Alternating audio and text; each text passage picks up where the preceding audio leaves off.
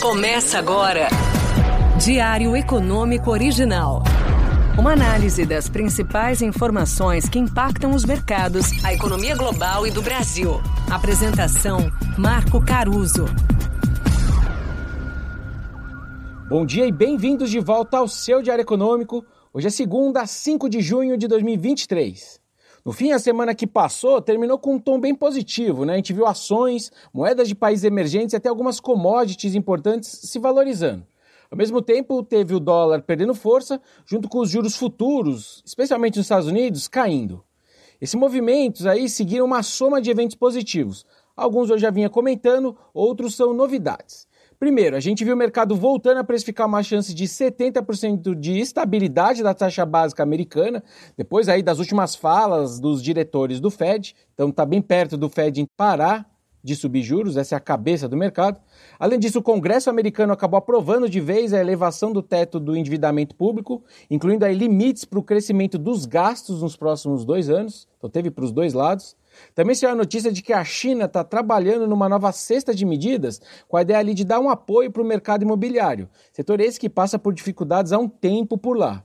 E entre os dados, o que a gente viu na sexta foram os números meio divergentes ali para a situação americana. De um lado, foram criadas muito mais vagas de emprego do que o esperado, só que por outro lado, a gente começou a ver o desemprego subindo com alguma perda de fôlego dos salários.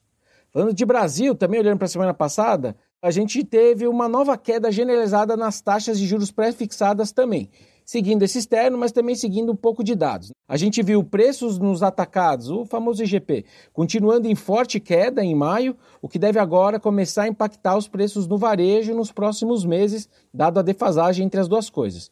E a gente teve um PIB mais forte pelo lado da oferta, é verdade, mas com aquele senão que eu trouxe para vocês aqui, de que a demanda doméstica teve um desempenho fraco no primeiro trimestre. E se a gente ainda pegar, na verdade, a gente está falando de um mercado onde a alocação dos grandes fundos é apostando em queda antecipada da Selic. Então o pessoal sempre dá uma forçada né, na leitura dos dados. Mas enfim. Juntando tudo, a queda dos juros internos e esse ambiente externo que eu comentei, de menor aversão a risco, acabou impactando positivamente a nossa bolsa e também o real de forma relevante.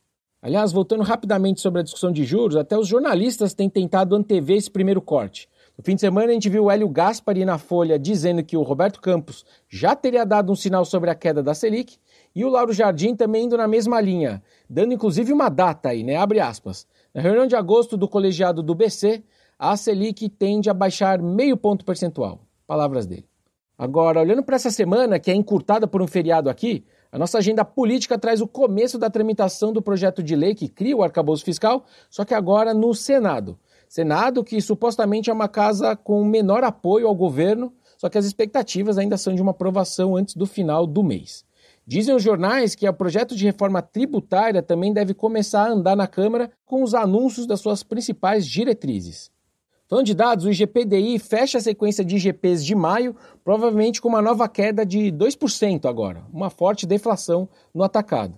E na quarta sai o IPCA de maio também, com chance de alta na casa ali do 0,20 baixos, né? Abaixo inclusive do consenso. Parte importante desse alívio no mês vem do reajuste para baixo que foi promovido pela Petrobras em meados de maio, que vocês devem lembrar. Lá fora, eu também não vejo grandes motivos para os dados atrapalharem esse viés positivo dos ativos. Do lado da atividade, o consenso espera bom comportamento dos números do setor de serviços, seja nos Estados Unidos, seja na zona do euro, com os PMIs ali sinalizando um crescimento de moderado para forte. E da China, os sinais são de uma inflação beirando, na verdade, a deflação, no caso dos preços ao consumidor, e também afundando aí mais de 4% em termos anuais quando a gente olha para o atacado lá. Ou seja, ainda segue valendo aquela minha frase que eu costumo trazer aqui também para vocês. Na inflação global, a gente está vivendo o espelho do que se viu na pandemia e também ali depois da invasão da Ucrânia. A única coisa que poderia atrapalhar mercados é essa discussão entre os membros da OPEP de reduzir ainda mais a oferta de petróleo para segurar os preços. A frase do saudita no final de semana foi bem clara, abre aspas, faremos o que for necessário para trazer estabilidade a esse mercado. A gente está vendo demanda fraca, mas o lado da oferta está respondendo também com essas ações, por exemplo, da OPEP. Vamos ver. Bom dia, bons negócios e sorte sempre. Você ouviu? Diário Econômico Original. Uma análise das principais informações que impactam os mercados, a economia global e do Brasil. De segunda a sexta, às seis da manhã, no Spotify e YouTube.